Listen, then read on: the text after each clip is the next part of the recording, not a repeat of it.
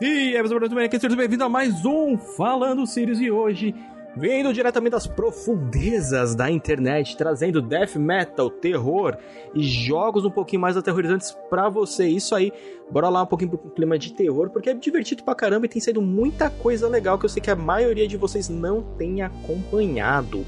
Mas antes de falar as dicas aqui, eu tenho uma outra dica muito boa de catarse para vocês procurarem, que é do pessoal da editora Diário Macabro, que já faz um tempinho que tem lançado bastante, trazendo bastante livros aqui para o Brasil. É, Cidade do, dos Amaldiçoados, Enigma de Outro Mundo, que eu cheguei a pegar também. Então é uma editora especializada em terror, que traz umas coisas muito legais, né? É, para o público brasileiro e além deles terem também um formato pocket de livros e eles são com a pré-venda de um livro que vem de quatro grandes autores, né?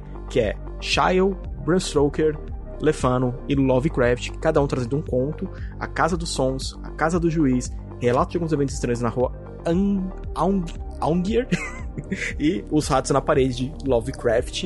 Então, esses quatro contos estão reunidos nesse DM Pocket deles, né, um livrinho de bolso. Então, você entrando lá no site da diariomacabro.com.br, você pode adquirir ele na pré-venda com 10% de desconto.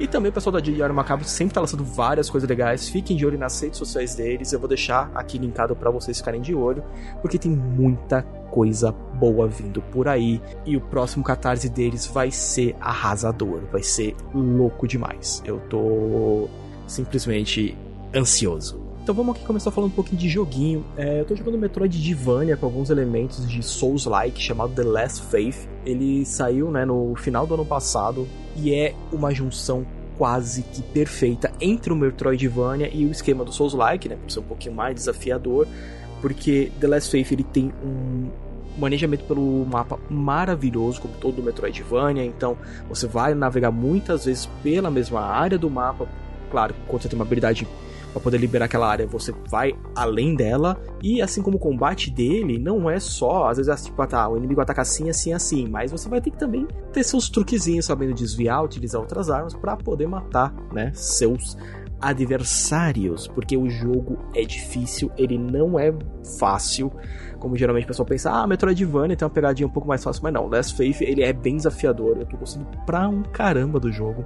Ele foi cedido pra gente uma cópia pelo pessoal da, da Nuvem, né, então Nuvem, muito obrigado, como sempre, essa parceria que a gente tá com vocês está cada dia melhor, tô adorando, né, e o Last Faith é um jogo que me deixou extremamente feliz, porque ele tem um clima totalmente é, de terror, então você é um personagem chamado Eric, e você tem que julgar tanto os, os malditos quanto os benditos. Então, assim, nada pode ficar no seu caminho, apenas você deve tentar sobreviver neste mundo de Last Faith enquanto tenta descobrir o que aconteceu com você, porque você não lembra de nada do seu passado. O jogo a gente tá jogando na versão da Steam, é muito da hora. Vou deixar linkado aqui para vocês comprarem, junto com o nosso cupomzinho da nuvem, é claro. Então você comprando aqui, com certeza vai ter um preço muito melhor para vocês e claro, vai ajudar o Aliança Galáctica como sempre. Mas o jogo The Last Faith ele tem uma trilha sonora muito boa, um ambiente muito bom. Para quem tava com saudade de jogos no estilo do Bloodborne, esse é um que, ó, vai reto, só vai. Muito legal, muito divertido, skill tree do personagem maravilhosa, é, tudo é legal. Gostei de tudo do jogo basicamente. É, é difícil falar que, pô, esse jogo é tudo legal. Não, mas esse eu gostei de tudo que tem nele: trilha sonora, inimigos, arte, tudo. E eu acho que ele vai ser um jogo daqueles lá que, sabe, que você pega e faz, pô, todo, a cada seis meses você acaba rejogando, a cada um ano. Então, The Last Faith fica aí como uma dica muito boa para quem curte o Metroidvania e um Souls-like. Agora, um jogo um pouquinho mais leve, chamado The Haunted House né? É Casa Mal Assombrada, né? Tradução livre, que é basicamente um joguinho isométrico que você vai com a Lin junto com seus amigos entrar na mansão do tio dela, que era um caçador de relíquias amaldiçoadas antigas. Lembra muito aqueles joguinhos mais antigos de você entrar em casas e procurar né, as relíquias, passar por pequenos desafios. E o Haunted House é basicamente isso, é um jogo extremamente simples, legal para você também mostrar pra criança, né? Ou até pra quem não curte muito jogo de terror muito pesado. Porque é, é uma pegada bem levinha, um terror bem gostosinho. Jogo divertido. Tá lá na Steam, você encontra ele também por um precinho, ó, maravilhoso. E desde que eu comecei a jogar ele, eu me diverti. Porque é um jogo simples, tipo. Então você tem, ah, eu tenho que passar por aqui esse fantasma pode ver, então você faz esse esquema. Ah, tem que atravessar pelo outro lado. Tem que fazer isso também. Então é um jogo muito simples de jogar e bem divertido. Principalmente para se você tem, né? Pessoas que não curtem tanto coisas mais terríveis, né? Então esse joguinho é aquela pegada tipo, ah, vou introduzir você no joguinho de terror, pega esse aqui que é de boa, que você não vai se assustar tanto. E agora a nossa dica de álbum da semana, que é o álbum da banda Crypto, uma banda de death metal aqui de São Paulo, que lançou no passado Shades of Sorrow, né, é, sendo o sucessor, né, do álbum lá de 2021, que foi o Echoes of the Soul. Uh, ne nesse álbum, o Crypto ele tá composto pela Fernanda Leira, continuando com os vocais e o baixo, a Luna D'Ameto na bateria, Tainá Bergasmak na guitarra e substituindo a Sônia Nubes, né, lá no álbum anterior, a Jéssica de Falk na guitarra, mandando bem zaço pra um caramba.